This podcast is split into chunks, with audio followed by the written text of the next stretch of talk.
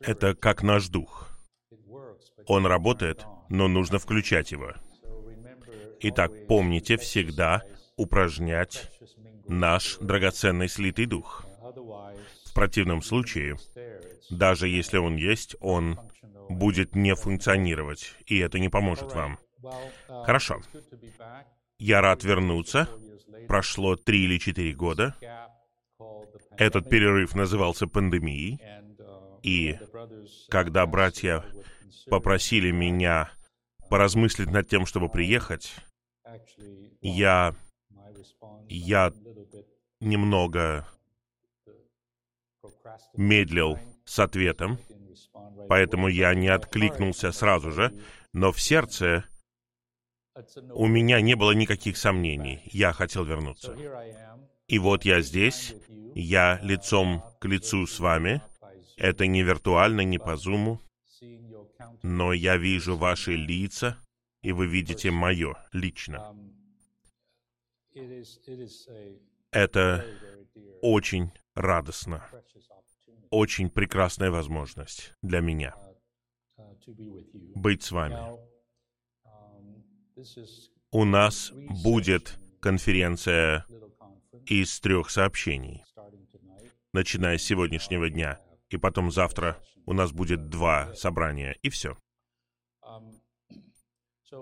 Итак, на самом деле у меня нет центральной темы в это время.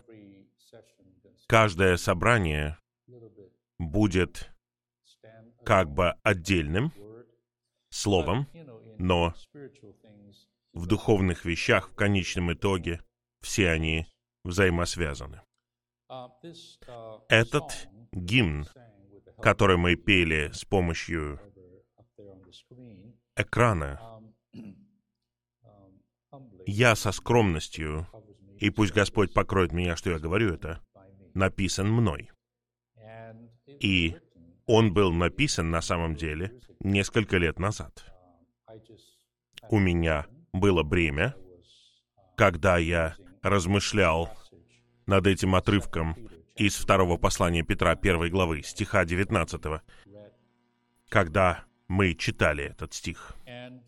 И я был захвачен этими примечаниями и говорением в служении по поводу этого отрывка слова до такой степени, что я почувствовал, что мне нужно сочинить гимн.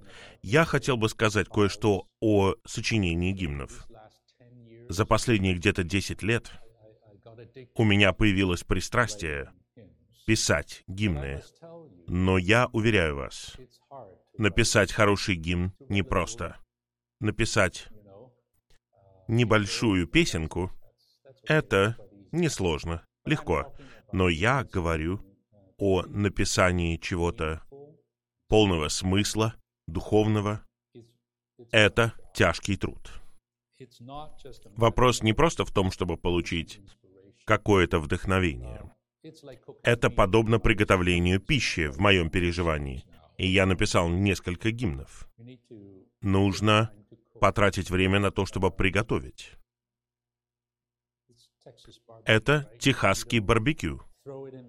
Нельзя просто так бросить, вытащить и все готово. Требуется 14 часов приготовления, чтобы закоптить все. И когда вы едите это, это что-то совершенно другое.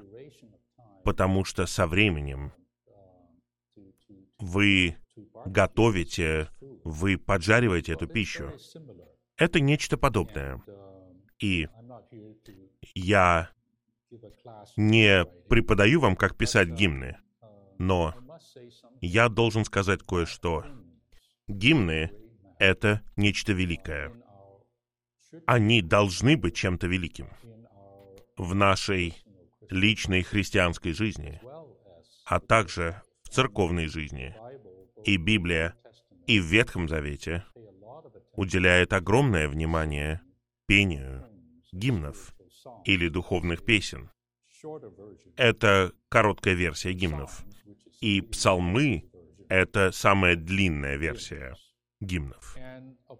И, конечно же, пение гимнов и написание гимнов — это огромная традиция в христианстве, особенно в западном христианстве, за последние где-то две тысячи лет.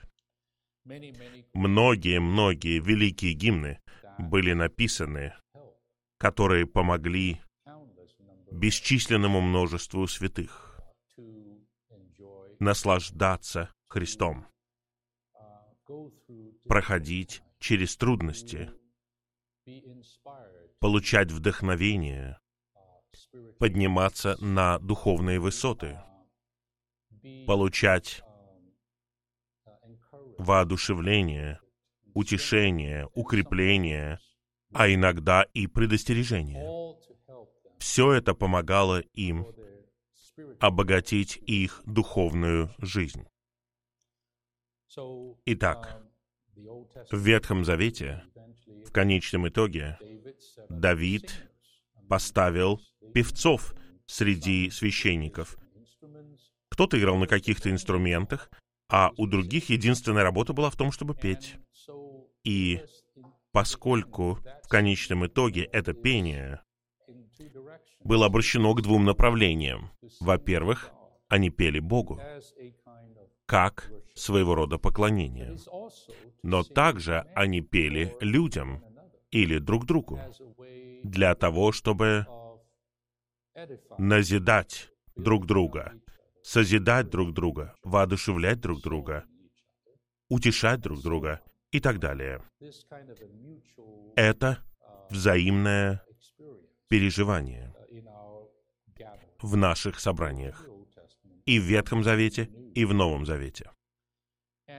И я обнаружил, я уже христианин более полувека.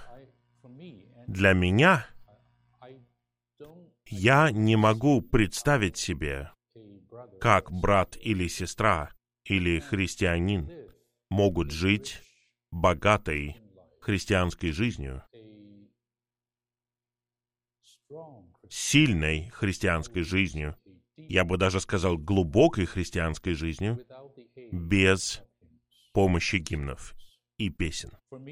Для меня, первое, я пишу это не для кого-то, я пишу это для себя. Но процесс написания гимнов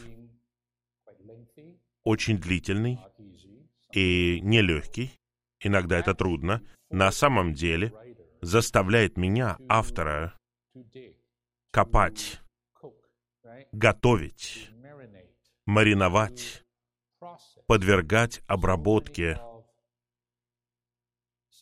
большую часть слова, пока это слово не станет чем-то просто объективным, объективной доктриной или объективной истиной. Все начинается с этого, но там не остается. Все это внедряется в вас, и до какой-то степени все это становится вашей действительностью. Это становится вашим переживанием в определенной степени. И гимны надлежащие гимны — это просто сентиментальные выражения или поэтические выражения того, как человек переживает Бога со всем его богатством. Итак, если у вас нет переживаний Христа, Господа, на самом деле вы не можете написать гимн. Вы можете зарифмовать какие-то слова. Вы можете записать какие-то положения, все это есть. Но это вряд ли будет гимн, о котором мы говорим. И другая сторона — это пение гимнов. Перед вами великий гимн. Но если вы, певец, не поете с надлежащим духом, с надлежащим чувством, эта песня возможно, не повлияет на вас, не принесет вам пользы, как должна. Но когда все эти элементы присутствуют, о, братья и сестры, сестры, извините, вы просто переноситесь. Вот что я могу сказать вам. Вы просто переноситесь в сферу Бога. Вы переноситесь в сердце Бога. Вы переноситесь в разум Бога. Вы переноситесь в чувство Бога в зависимости от темы. И там вы обитаете. И там вы находите Господа. Там вы встречаетесь с Ним лицом к лицу. И у вас начинается определенная работа и молитва, и ходатайство перед Господом. И я бы сказал, очень часто вас на самом деле приводят в такое мгновение переноса, что вы не знаете, на небе ли вы или вы на земле. Я не знаю. Может быть, вы думаете, что я шучу или нет? Я говорю серьезно.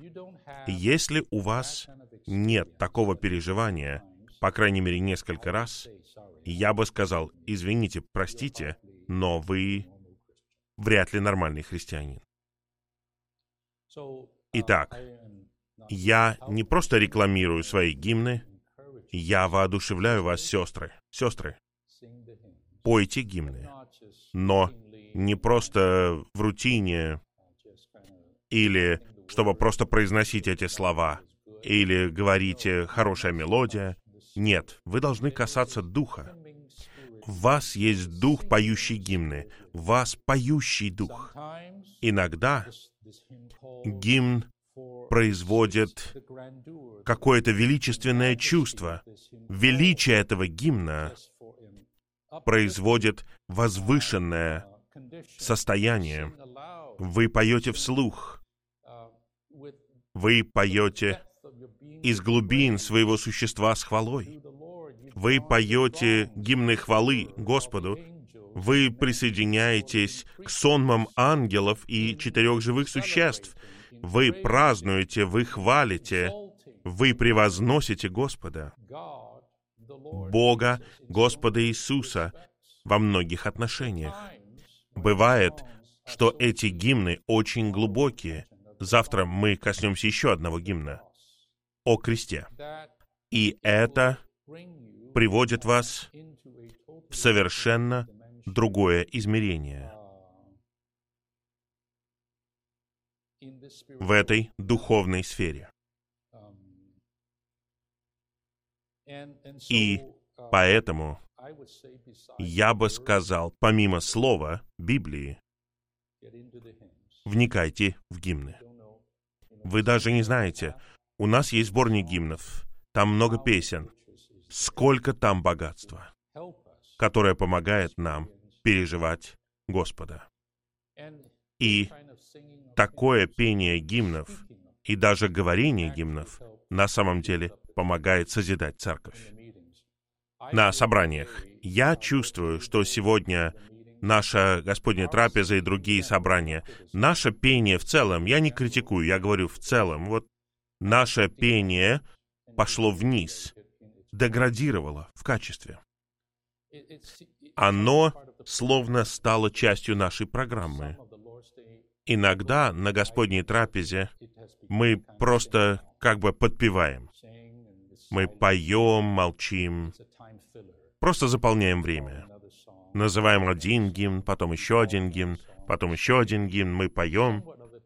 В каком-то смысле поверхностно и нету такого духа, вдохновения и чувства.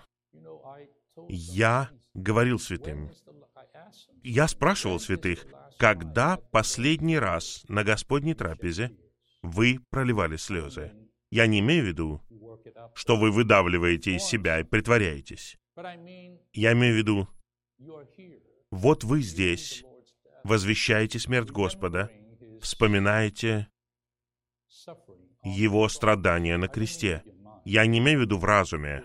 Я имею в виду в своем внутреннем существе. И когда вы это делаете, ваше сердце просто наполняется благодарностью, благодарением за то, что Он сделал. Как там говорится в этом гимне? Чем Господу воздам за то, что Ты дал нам? Ну, вы знаете, такие гимны. И я не вижу такого. Я вижу, мы просто проходим через Господнюю трапезу, поем гимны, ну, правильные гимны, чаще всего, но это чувство, ощущение отсутствует. Я надеюсь, что мы вернемся. Даже когда мы поем гимны, всенародно и в вашей личной жизни. Возможно, у вас нет хорошего голоса, вот как и у меня. У брата Ли был ужасный голос. У Уитнеса Ли. Я сидел часто рядом с ним. Он написал много гимнов, но он не мог петь их. Извините.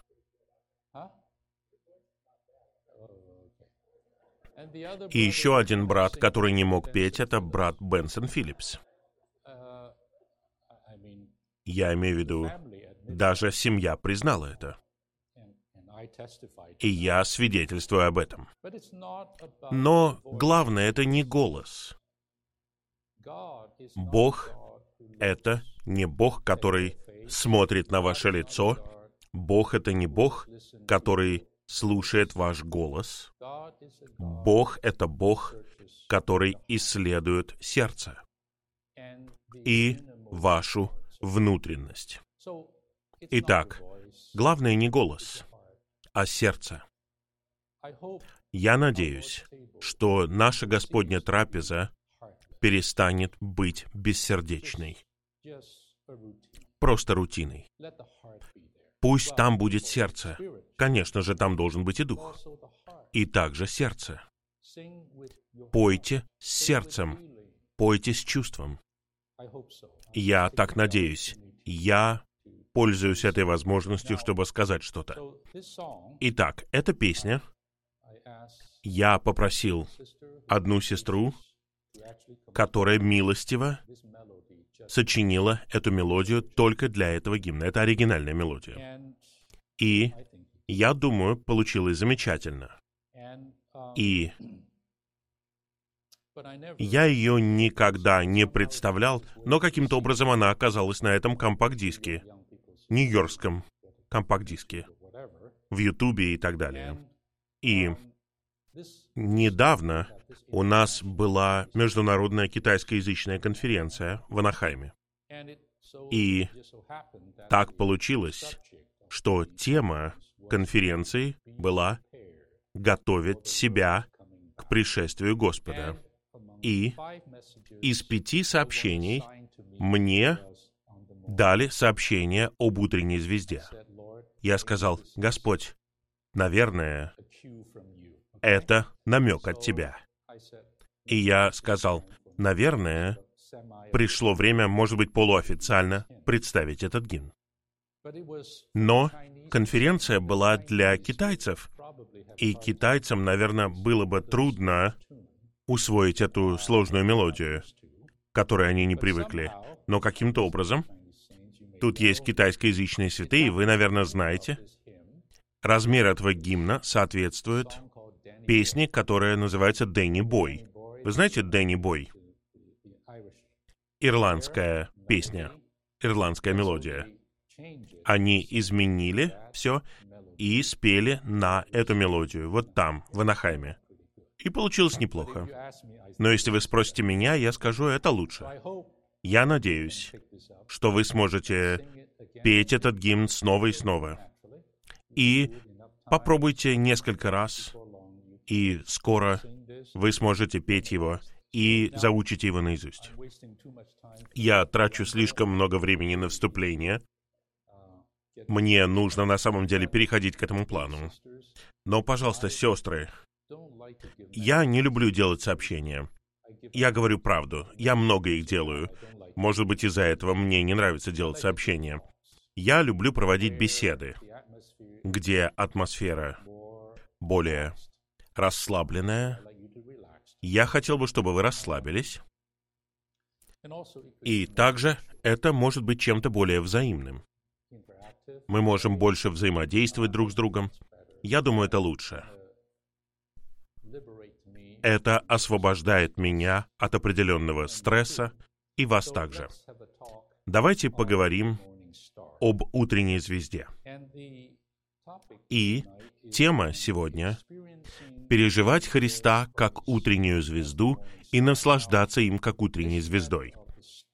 Что касается звезды, это довольно большая тема в Библии, и в Ветхом Завете, и в Новом Завете. В нашем разговоре сегодня мы не будем рассматривать все упоминания звезд в Библии. Мы хотим сегодня поговорить о том, как мы с вами сегодня, сегодня, каждый день можем переживать Христа, наслаждаться им, как утренней звездой. Потому что Он есть утренняя звезда. Итак, мы прочитали стихи, и я могу подчеркнуть кое-что из этого плана. Это полезно. И я воодушевил бы вас вернуться к этому и изучить это, даже в группах, и также, чтобы у нас были отрывки из служения, которые помогут вам в этом смысле. Итак, было бы хорошо вернуться к Ветхому Завету. И там есть стих числа 24.17. И предыстория там — это пророк, настоящий пророк, которого звали Валаам. Он настоящий пророк, но он пошел не тем путем. Он стал плохим пророком. Он стал пророком по найму. Он стал тем, кому платили за пророчествование. Понимаете? Ему дали взятку. На самом деле, некоторые враги, противники, Валак. И он заплатил ему, этому пророку Божьему, чтобы он сделал что? Чтобы он проклял Израиль. Мы дадим тебе деньги под столом, иди и прокляни Израиль за меня. Это враг Израиля. И этот пророк, вы знаете, он взял деньги и пошел, чтобы сделать это. Это настолько против Божьей воли, что в итоге даже ослица заговорила с ним. Вы когда-нибудь слышали, чтобы ослица говорила человеческим языком? Нет, но это произошло. Чтобы остановить этого человека, помешать ему сделать эту ужасную вещь. Но он даже не послушался ослицу. Вы можете себе представить, насколько он был целеустремлен. Но, как бы там ни было, Бог по-прежнему Бог. И в тот момент, когда он встал и открыл уста, чтобы произнести проклятие, оттуда вышло благословение. Я напоминаю вам, что Израиль в то время был не в очень хорошем состоянии. Они в каком-то смысле заслуживали проклятия. Но в глазах Бога, каким бы ни было состояние Божьих людей, они все равно были прекрасны и красивы в глазах Бога. Итак, оттуда вышло благословение. Это одно из этих благословений. На самом деле он несколько раз пытался. Он думал, может быть, угол неправильный, нужно пойти туда, проклясть с этого холма, с того холма. И каждый раз выходило благословение. И он сказал, больше не буду. И в одном из этих пророчеств он говорит о звезде, которая вышла из Иакова. Это настоящее пророчество о приходящем Христе. Христос, который придет. Я хотел бы сказать вам, Христос вышел, придет два раза. Первый раз — две тысячи лет назад, в своем воплощении. Второй раз — мы не знаем когда, но Он придет снова. И каждый раз, когда Он приходит, Он приходит с аспектом звезды, если я могу использовать это слово. Каждый раз, когда Он приходит, Он приходит в аспекте Солнца. Есть звезда и есть Солнце. И то, и другое являются источниками света. Это светило. Но есть различие. Звезда и Солнце.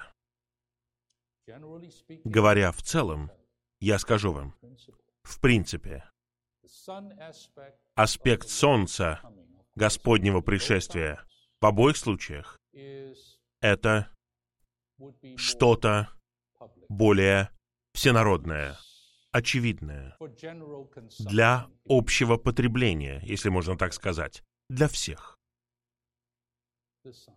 Солнце.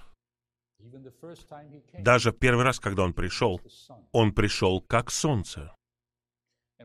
И когда Господь вернется и принесет свое царство на землю, он придет как солнце утром, которое поднимается в своей силе. Но аспект звезды, я хочу сказать вам об этом, поэтому у меня бремя поговорить об утренней звезде, это тайный аспект Господнего прихода. Этот приход не для всех. Этот приход для особой группы людей. Это люди, которые любят Его, люди, которые ищут Его.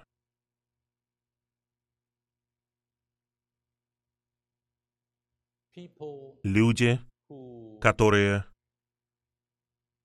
жаждут Его и даже Его явления. Это люди, которым Он придет тайно, как звезда. И в данном случае это не просто звезда, а утренняя звезда. Утренняя звезда. Итак, мы дойдем до этого. Хорошо. Эта звезда, поскольку она там, на небесах, очевидно указывает на небесного Христа, на Сына Божьего. И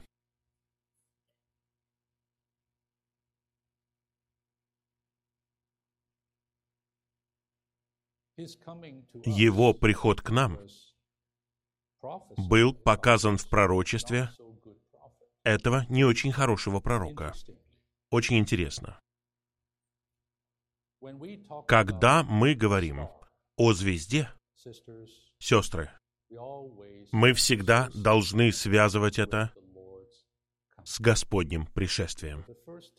Неважно, первый ли это раз или второй раз.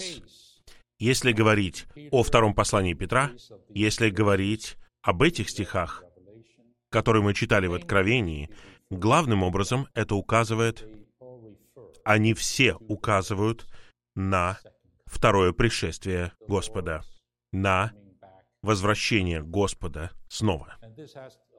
И это напрямую связано, дорогие сестры,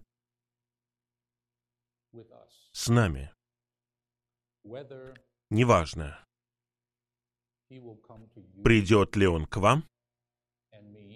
и мне, как солнце, как он придет ко всем людям, как солнце, или он придет к вам и мне, как звезда, как утренняя звезда.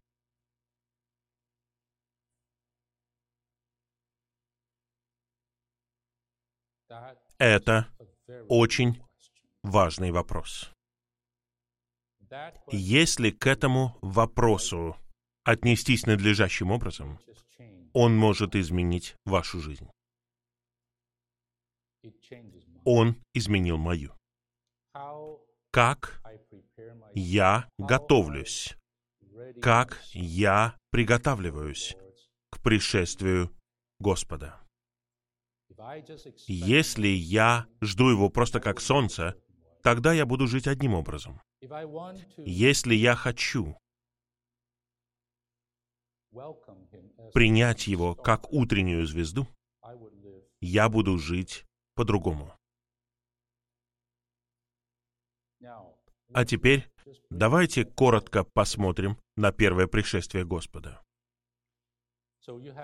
Итак, когда Господь Иисус родился, трое волхвов, вы знаете, люди, которые изучают астрономию в то время, они изучали все на небесах. Это не израильтяне, это язычники. И они изучали это, и я уверен, что они слышали какие-то пророчества из Ветхого Завета и так далее. И для них это было своего рода знамение, что вот царь Израиля, он родится. Но они немного знали. И знаете что? Бог дал этим волхвам нечто особенное. Он дал им сияющую звезду, которая вела их. Функция этой звезды — вести. Вести их куда? Привести их к царю. Привести их к Христу. Привести их к этому младенцу Иисусу. Привести их к воплощенному Богу. Итак, звезда появилась на небесах, и эти волхвы увидели видение звезды. И они пошли в добрую землю. Они не знали ничего точно, они не знали пророчеств. У них просто была звезда. И поэтому в какой-то момент они сочли, что им нужно спросить у людей, которые знают Библию. Вот все эти люди в Иерусалиме. И вот там были все эти книжники, учителя Библии, религиозные люди того времени. Это люди, которые знают Библию. Они исследуют Библию. Они пошли туда. Я бы не сказал, что они совершили ошибку. Но в каком-то смысле они совершили ошибку. И так они пошли туда. И эти люди сказали, ага, у этих людей не было никакой звезды, у них была только Библия. Где царь иудейский? Они сказали, мы знаем. Это в книге пророка Михея. Там говорится, что этот царь родится в маленьком городке, городе Давида, под названием Вифлеем. Большинство людей думают, что в те дни этот царь, согласно пророчествам, должен родиться в Назарете, из земли Назарета. Но на самом деле он родился в Вифлееме самым чудесным образом. Вы знаете историю, как Цезарь проводил перепись населения по всей империи, и все должны были вернуться в свой родной город. И Мария и Иосиф вернулись в город Вифлеем, и там Господь родился. Это исполнило пророчество. Эти, послушайте, эти люди, эти люди, обладавшие знанием в Иерусалиме, все знали. Все знали, они дали им карту. Но знаете что? У них не было никакого интереса самим пойти и проверить. Это напоминает вам, Разве нет? О другом стихе в Евангелии от Иоанна, когда Господь Иисус говорит фарисеям, «Вы исследуете Писание. Они свидетельствуют обо мне». Это так. Так и есть. Но вы не хотите прийти ко мне, чтобы получить жизнь. Дорогие сестры, это определение религии. Они знают о Христе, они даже знают о пророчестве. У них есть знание, знание, основанное на Писании, но у них нет стремления к личности. У них нет стремления к самому Христу. Мы можем оказаться в этой же категории, если мы не будем осторожными. Сегодня у нас даже так много книг, так много служения, так много слова. И все мы можем это знать, и нам нужно это знать. Потому что в конечном итоге именно комбинация звезды и писаний привела их в правильное место. Это так и есть. Это так и есть. Но суть где ваше сердце? Ваше сердце стремится ли к царю? Ваше сердце хочет ли найти Христа? Я задаю этот вопрос всем святым. В церквях мы знаем многое. Но где наше сердце? Сердце наше каждый день, каждое мгновение ищет ли его? Помните Марию Магдалину? Утром в день воскресения. Она была первой у гробницы. С еще парой сестер. С благовониями они пытались найти Иисуса, чтобы помазать его после его смерти. И они нашли, что камень откачан, могила пуста, и они сказали братьям, пришли братья, все увидели и сказали, мы поняли, мы не знаем, куда он делся, пошли домой. Эта женщина, сестры, женщина, такая же, как вы, Мария Магдалина, не уходила от гроба. У нее не было понятия, куда делся Иисус. Понятия у нее не было. Но она не уходила от пустой гробницы. И знаете что? Такая любовь, такое искание заставило Господа отклониться от своего пути. Вы знаете, первое, что должен был сделать Господь после воскресения, представить себя Отцу, как начаток для наслаждения Отца, еще до того, как Он раскроет себя своим ученикам, своим людям. И Он сделал это вечером в день своего воскресения в верхней комнате. Но этим утром он должен был пойти на небеса и представить себя Богу. Но эта женщина, эта сестра не сдавалась и сидела и плакала. Из-за этого Господь раскрыл себя ей первой. Она подумала, она подумала, это садовник. Она думала, это просто кто-то, пока она не услышала знакомый голос. Мария. Не прикасайся ко мне потому что я должен взойти к Отцу. Но твоя любовь — это уже мои слова. И твое желание, и твое искание. Я не мог вынести этого. Я должен был явить себя тебе. Сестры, это, это напрямую связано с нашим переживанием.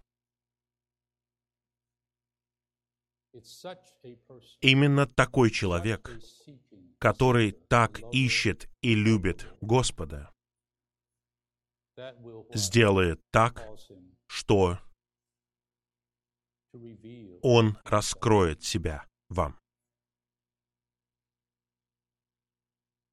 Религиозным людям ни в коем случае. Эти волхвы, по крайней мере, имели ищущее сердце. Поэтому, обладая этим знанием, и когда они вышли из Иерусалима, звезда снова явилась им. При помощи и того, и другого они провели триангуляцию, настроили свой GPS и пошли и нашли Господа Иисуса, и представили свои дары и так далее. Звезда, дорогие святые, должна вести нас к Христу. И в конечном итоге эта звезда — это сам Христос. Когда я только пришел в восстановление в Лос-Анджелесе в 60-е годы, брат Ли сделал сообщение. Оно опубликовано в маленькой книге, которая называется «Найти Христа при помощи живой звезды». Я рекомендую вам эту книгу.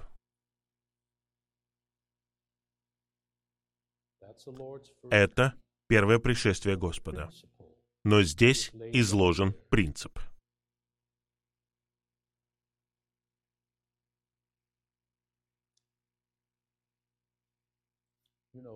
Знаете, Библия, нет, наставления в Слове и так далее поведут вас. Слово направляет наши стопы, оно светильник для нашей ноги, но звезда приведет вас в точно то самое место. Точно то самое место. Я надеюсь, что когда мы читаем Библию, когда мы изучаем Слово, сестры, всегда, всегда ищите звезду. Ищите эту звезду в Слове. И это подтверждается вторым посланием Петра, первой главой. Не читайте Библию без направления звезды. Не исследуйте Писание без живого Христа, как звезды, который приведет вас к себе, к тому самому месту, где он находится. Итак, очевидно, я не буду читать каждую строчку, но в 2b говорится, Библия говорит нам, что живая звезда — это Христос. И есть пророчество о том, что Христос будет звездой. Это 24 глава чисел. Он пришел как звезда, и он остается звездой.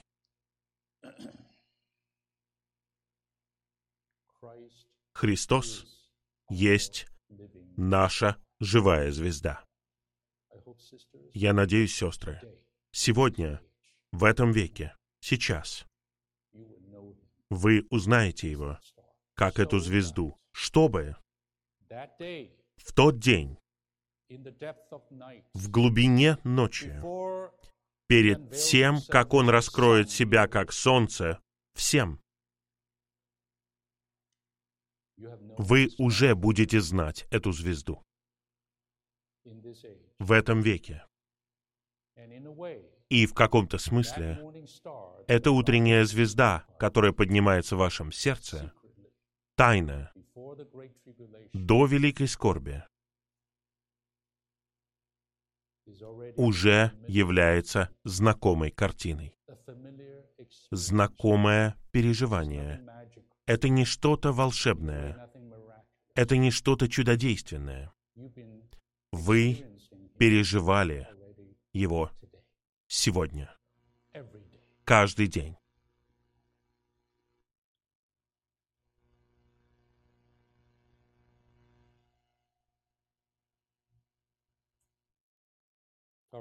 Хорошо.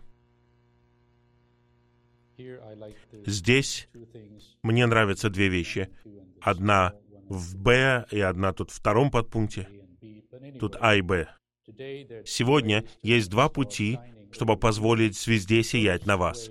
Первый путь — это приходить к Слову и открывать свое существо для Слова, пока что-то не поднимется в ваших сердцах и не засияет на вас.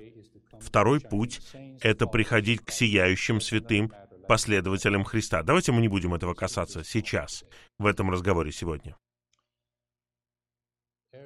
Каждый раз, когда вы приходите к Библии,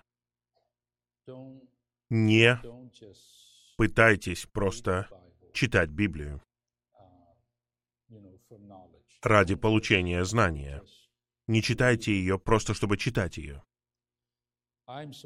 У меня большое бремя, чтобы каждый раз, когда мы приходим к Слову, мы искали бы его. Мы любили бы его. Мы заставляли бы его являться нам в его Слове, как живая звезда. И эта живая звезда, послушайте, которую вы видите, это видение Христа, которое вы увидите снова, в то время, когда вы молитесь над Словом, когда вы в Его Слове, когда вы внимаете Его Слову, будет у вас и будет вести вас, направлять вас каждый день, направлять вас сегодня, направлять вас завтра, направлять вас каждую неделю, каждый месяц и вести вас до того дня.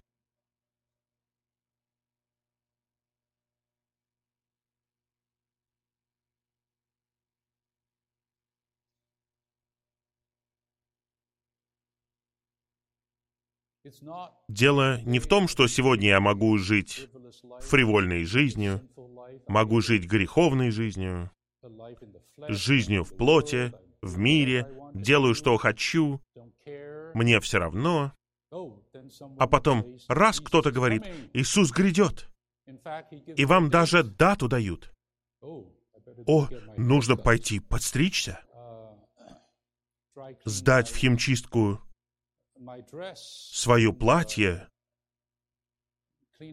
помыться и подняться на гору, встать на камень и сказать, «Господь, вот я, возвращайся». Это мечта. На самом деле, она даже превратится в кошмар. Не так мы ожидаем пришествия Господа. Господь говорит, никто не знает, когда я приду. Я прихожу как вор. Я прихожу, чтобы украсть драгоценности. Это его любящие. Это Мария Магдалина. Это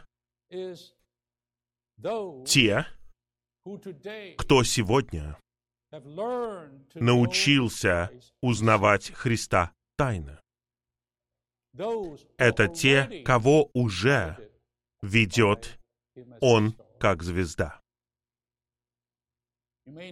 Возможно, вы не сделали себе стрижку, вы не приняли душ. Суть не в этом. Суть в том, поднимается ли звезда.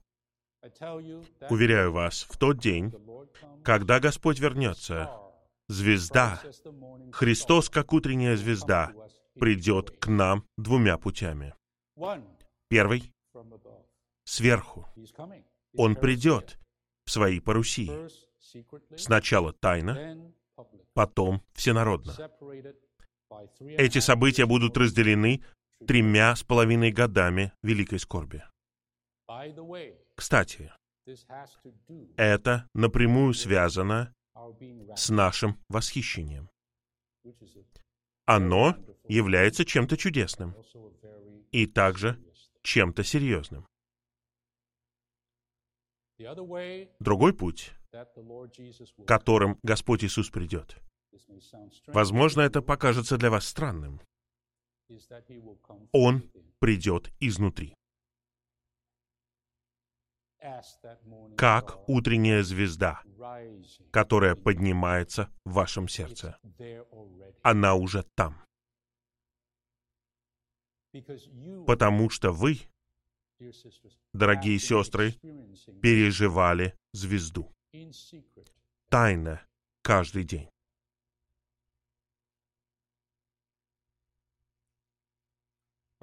Хорошо.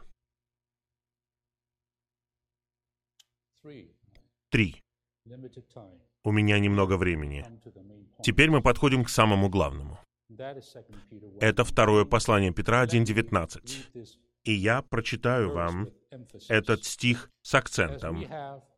И мы имеем, сестры, мы точно имеем, ставшее более твердым пророческое слово. Итак, пророческое слово начинается со слова Ветхого Завета. Там много пророчеств в Ветхом Завете, которые являются пророческими. Они указывают на Иисуса, указывают на Христа, на Его приход. В первый раз и во второй раз. И теперь эти дорогие святые в Ветхом Завете они издалека видели это, поэтому иногда они путали первое пришествие и второе пришествие. Они видели их как одну вершину. На самом деле, они разделены тысячами лет. Но они в невыгодном положении. Итак, пришествие Господа предсказано в пророчествах во многих местах в Ветхом Завете. Иногда нам нужно изучать эти пророчества. Иногда мы не имеем достаточно знаний об этом пророчестве. Нам нужно. Второй вид пророчеств, которые делают ветхозаветные пророчества более твердыми, это собственные пророчества Господа.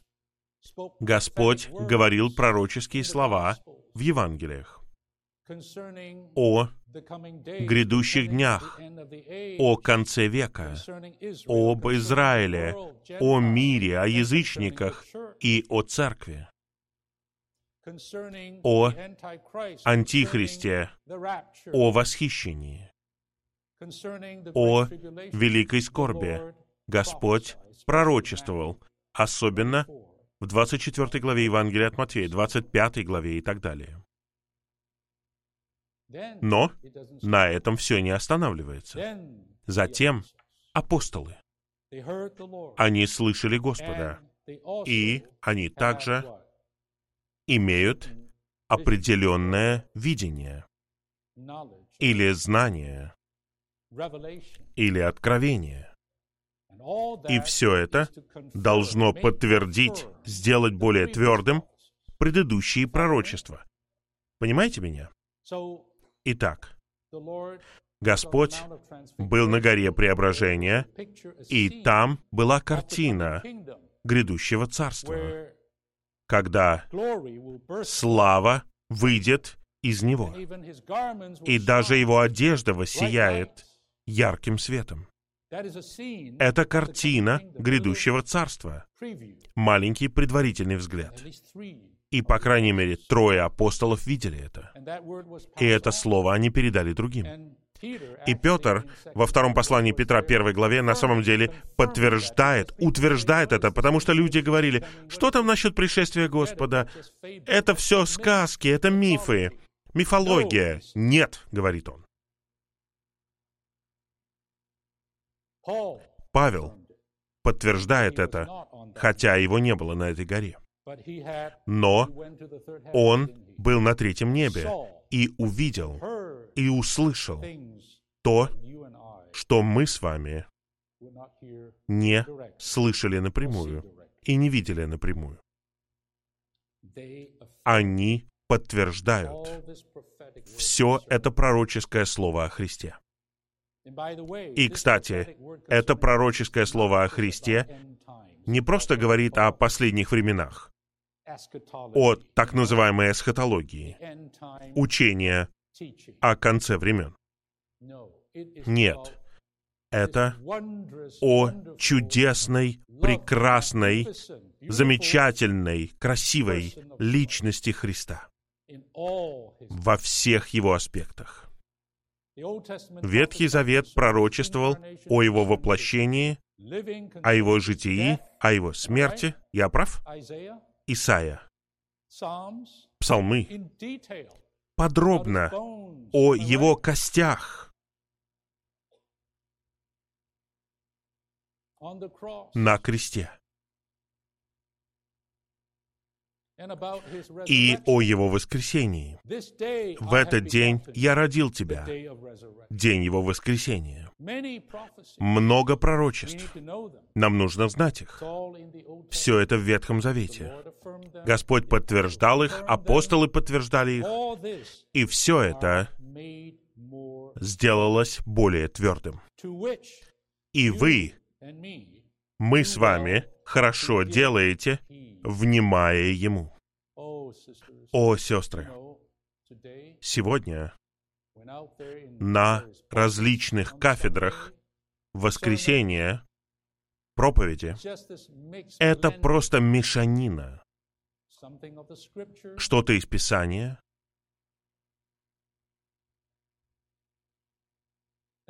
и дозы психологии, процветания,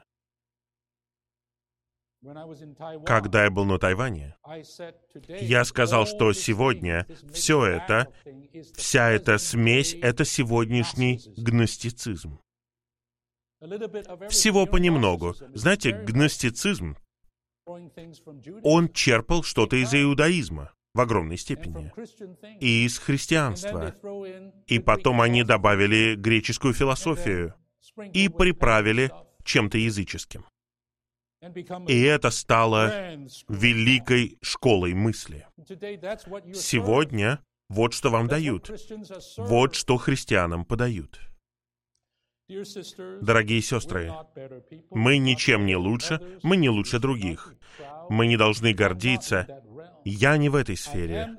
Я просто говорю вам факт, что по Его милости то, что мы получаем в этом служении, это чистое Писание. Не просто чистое Писание, а надлежащее истолкованное Писание. Мы прямо разрезаем Слово истины. Жизнеизучение, книги. Мы хорошо делаем, внимая Ему, всему этому пророческому слову сегодня. Как светильнику, сияющему в темном месте. Это темное место указывает на мрачное место, грязное, сухое, запущенное место. И, конечно же, тьма, темное место — это тьма, где люди лишены понимания, света, зрения. Люди живут в воображении и суете своего разума. Но есть светильник. И этот светильник — это пророческое слово Бога. Святые, Библия. Уверяю вас, нам нужно ценить Библию. Любите Библию. Читайте Библию. Молитесь Библией. И тут говорится, внимайте этому слову. Слушайтесь Библии. Уделяйте внимание Библии как светильнику. Она и есть светильник. Уверяю вас, сегодня, если бы у меня не было Библии, я не знал бы, где я. Я не знал бы, откуда я пришел, куда я иду, я понятия не имел бы. Я просто существовал бы. Разве это не состояние мира сегодня? Никто не знает, куда они идут. Понятия не имеют. И по этой причине они наполнены беспокойством.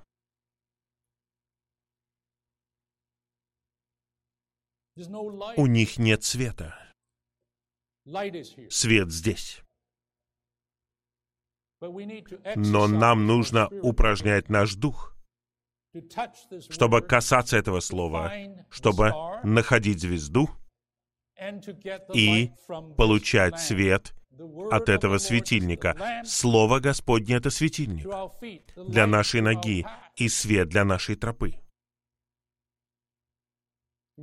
На самом деле, о, сегодня, учитывая все, что происходит в обществе, уверяю вас, есть только одно место. Вот оно. Это мое оружие. Это мой GPS. Тут записаны все координаты, которые мне необходимы. Я открываю это слово, и это слово будет обличать меня и говорить, вот где ты находишься. Ты думаешь, что ты там, на самом деле ты здесь. Ты думаешь, ты такой хороший, на самом деле ты не такой хороший. Оно помогает мне, оно говорит мне, где я. Чтобы я не жил в заблуждении. Меня не обмануть. Свет, светильник сияет. И сегодня этот век становится темнее и темнее. Поэтому нам нужно помогать нашим молодым людям знать Слово Божье, нашим детям. Нет ничего лучшего, чем вот такой дар. Когда я женился, был один брат по имени брат Чен. Может быть, вы слышали, он был Шуриным брата Ни. Мы поженились. Были подарки и так далее. В те дни э, было немного подарков. И он подарил мне греческий подстрочник. Просто Новый Завет. Греческий подсрочник. Как это связано с моей свадьбой? Лучше бы какую-то миску подарил мне или какую-то посуду. Я бы воспользовался этим. Но греческий подстрочник, как это поможет мне в моем браке? Сестры, уверяю вас,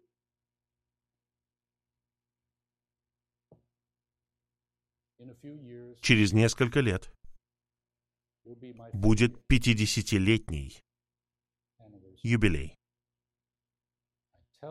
Уверяю вас, сестры, я бы не стоял здесь с женой и семьей без этого.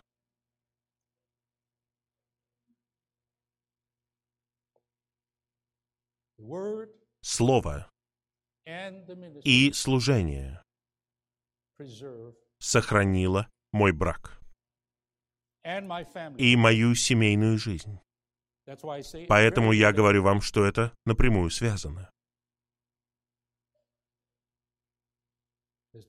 Нет лучшего дара, который мы можем дать нашим детям, чем живое Слово Божье.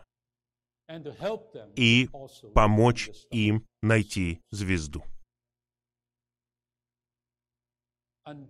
Пока, я продолжаю читать, не расцветет день.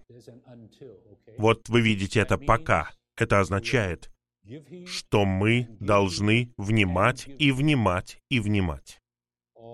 Всю нашу жизнь. Каждый день мы внимаем Слову. В то время, когда мир хочет избавиться от Библии, избавиться от Писаний, мы больше внимаем потому что мы знаем, что это даст нам свет и поведет нас к тому дню. А те, у кого нет этого света, окажутся в том же положении, как когда был построен ковчег. Начался дождик, и им было некуда идти. А Ной строил сотни лет. это странно выглядящее сооружение под названием Ковчег, который спас его и его семью. Пока, мы видим это пока, не рассветет день, есть такая вещь, как день. Может быть, на какой-то конференции я скажу о дне. Он называется Днем Божьим, Днем Христа. День. Такой же реальный, как сегодняшний день. Пятница. Какое марта? Десятое. День придет.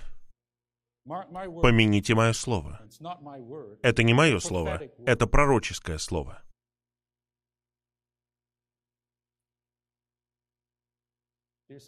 Дорогие сестры, мы не просто живем ради сегодняшнего дня. Да, мы живем каждый день, день за днем. Наш внутренний человек обновляется. Есть такой аспект. Но на самом деле, сестры, мы живем ради того дня. И это день Господнего явления. Пришествие Господа. Знаете, ждать пришествия Господа нужно каждый день.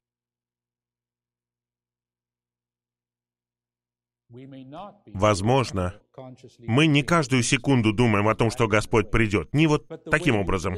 Но как вы живете?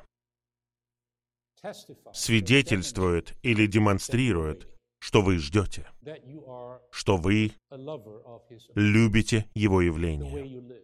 Как вы живете? Как вы живете? Вы живете, внимая пророческому слову внимая сиянию этого светильника. Вы не принижаете его, вы не отвергаете его, вы не презираете его, вы принимаете его серьезно. Рассветет день. Так? И что такое рассвет дня? Как в гимне написано, мы переворачиваем славную страницу. Это будет устроительный переход от века благодати, века церкви, века тайны к веку царства. И переходом будет возвращение Господа. По-гречески это его парусия.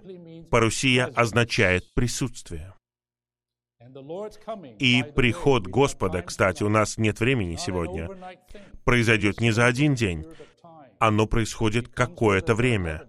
Он начнет приходить с третьего неба, воздух, и в конечном итоге с воздуха на землю. И когда он будет в воздухе, он восхитит тех, кто любит его и ищет его, своих победителей. Это рассвет дня.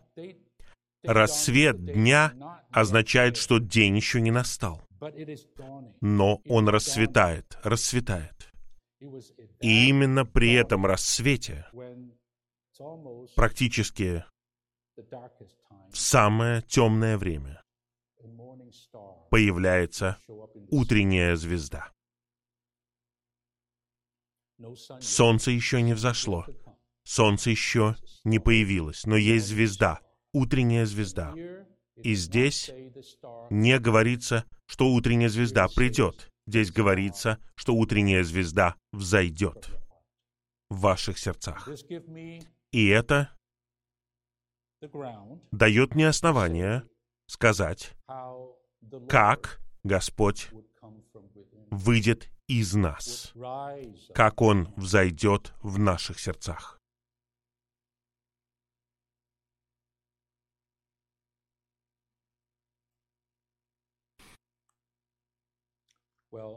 Итак, я практически рассмотрел все здесь. О, мое время уже закончилось. Вы не против? С вами все в порядке? Извините, я знаю, пятница. Многие из вас издалека приехали.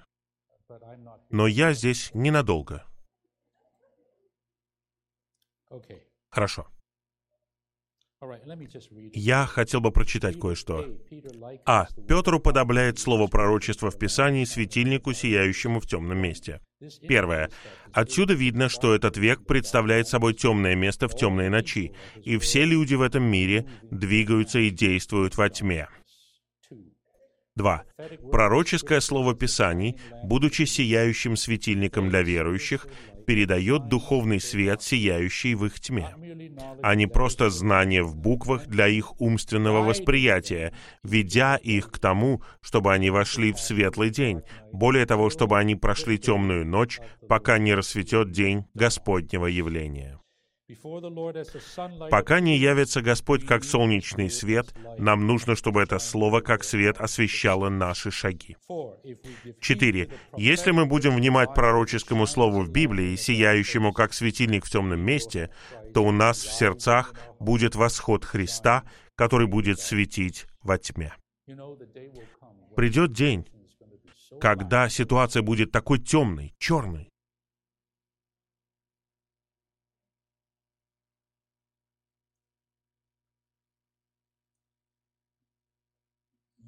что у вас не будет ничего, что может вести вас.